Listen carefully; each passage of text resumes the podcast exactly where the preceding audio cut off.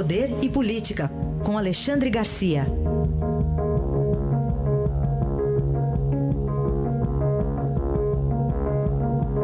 A semana começa com o presidente Michel Temer se preparando para a denúncia do Procurador-Geral da República, Rodrigo Janot. Alexandre, bom dia. Bom dia, Raíssa. Pois é, ontem à noite, reuniões lá no Palácio Jaburu, inclusive com o presidente da Câmara, que até há pouco era presidente da República, voltou a presidir a Câmara e é ele que decide uh, sobre o ritual, né? Ele, e claro, o, o, regu o regulamento interno da casa, o regimento interno, mas ele tem uma grande influência nisso. Tem que passar primeiro pela Comissão de Constituição e Justiça, a denúncia a ser apresentada por pelo procurador Janot, denúncia provavelmente de é, corrupção passiva, organização criminosa e talvez de obstrução à justiça. Mas pode ser ainda que essa denúncia tenha outros ritos, depende do Poder Judiciário, porque é uma coisa inédita, nunca aconteceu isso, denunciar, o próprio procurador denunciar um presidente da República, e as pessoas também se perguntam, ah, mas como com Dilma foi diferente? Não, é, Dilma foi um processo de impeachment com base em eh, erros de administração, ou seja, de crimes de responsabilidade. Aí o artigo 86 da Constituição diz que crime de responsabilidade é julgado pelo Senado, depois é autorizado pela Câmara. E crime comum, no caso de corrupção passiva, obstrução da justiça, né, organização criminosa, aí é julgado pelo Supremo, mas também precisa da autorização de dois terços da Câmara. Que é, um, que é um número muito difícil, uma fração muito difícil de ser alcançada, porque uh, basta um terço mais um e bloqueia tudo, vai para o arquivo. Uh, Esquece-se a, a, a, denúncia. Né?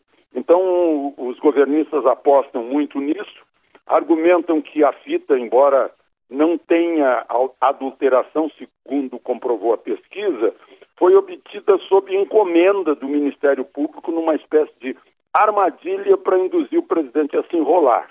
Uh, a, a, oposição, por sua vez, está animada, aqueles que são do Fora Temer, animados com uh, a, o resultado da perícia. Né? E também com o fato de que ano que vem haverá eleições e os deputados não querem se expor uh, ficando ao lado de um presidente impopular. Esse também é um argumento, um argumento de eleições usado pelos aliados de Temer, dizendo que não vale a pena trocar presidente agora, né?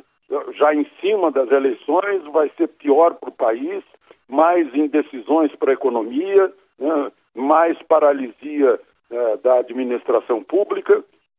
E, aliás, se, se passar pela Câmara, são 180 dias de afastamento provisório. Ele só é afastado definitivo depois de condenado. E aí é que começa a contar prazo para convocar a eleição indireta de, por parte de deputados e senadores, que serão os eleitores nessa eleição, em 30 dias. Então, as coisas podem ir muito longe. Né? Por isso que a gente vive um momento de indecisões, porque depende eh, de alguns filigranas judiciais, o governo quer votar logo, gostaria de votar logo antes de entrar o recesso. Né? Se aparecer perto do recesso, o governo há de pedir uh, uma, um cancelamento do recesso, convocação extraordinária, porque vê neste momento uh, grandes chances, chances quase uh, absolutas, de que a denúncia não passa pela Câmara Federal. Vamos acompanhar. Alexandre, vou pensar aqui duas frases aqui para você comentar um disse: prefeito não mudou nada de São Paulo, só faz sucesso no celular. Aí o outro respondeu: o ex-presidente precisa sair mais do apartamento. De um lado, Fernando Henrique, do outro, Dória. Dois tucanos. É, aliás, essa frase do Dória, eu, eu pronunciei algo semelhante há algum tempo, falando de sociólogo de prateleira que precisava sair para a rua para fazer sociologia. Mas, enfim, eu conversei nesse fim de semana com algumas das maiores lideranças tucanas e todos estão perplexos com a declaração de Fernando Henrique que, na verdade, enfraqueceria um potencial candidato à presidência da República. Uh, eu, eu pensei que uh, Fernando Henrique, eu, eu, dei o meu palpite, eu disse, ah, talvez esteja não querendo ser esquecido, aí pronuncia frases polêmicas para que lembrem do nome dele, para que ele seja citado, mas eles não aceitam isso, eles acham que é uma, uma certa desatualização que está meio fora da realidade e que eh, não entendeu o manejo de redes sociais. Eles são mais, são mais eh, eh, severos com Fernando Henrique e os tucanos do que o repórter que apenas fez uma observação. Então eu queria registrar isso, Muito essa bem. perplexidade crítica dos tucanos, de grandes líderes tucanos em relação a Fernando Henrique. Para a gente fechar, Alexandre, o Estadão divulgou com exclusividade aí áudios, a gente divulgou aqui também na Rádio Dourado, do presidente da Eletrobras chamando funcionários lá, diretores, de vagabundos e safados. Vagabundos, safados, disse que 40% são inúteis, né? que, que ainda levam 30, 40 paus por mês. Né? E eu fui ver o Wilson Ferreira Júnior, não é nenhum principiante, ele foi presidente aí da, da companhia Forceluz de São Paulo, né? É um engenheiro uh, e, e deve ter sido um observador que se chocou com o que viu dentro da estatal. Maneira, ele não foi afastado da presidência. Uh, o governo uh, avalizou, de certa forma, as declarações dele ao, ao mantê-lo.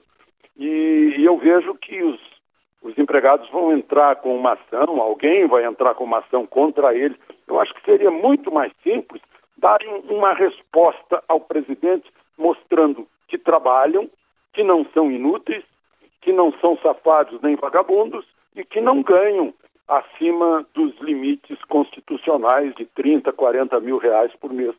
É, eu acho que a população, inclusive, deve estar curiosa para saber como funcionam, como funciona esta, essa estatal e outras, né, que chegam uh, cujo funcionamento chega a chocar um pre, o próprio presidente, que deve ter dados para dizer isso. Mas, enfim, é. o melhor mesmo não é entrar na justiça, é demonstrar que realmente são úteis, né? que esses 40% de inúteis, que é mentira deles, que eles são úteis, que trabalham muito e que não ganham isso que ele está dizendo, uhum. portanto não são safados nem vagabundos. Aí a análise de Alexandre Garcia, que volta amanhã aqui conosco. Obrigado, Alexandre. Até amanhã. Até amanhã.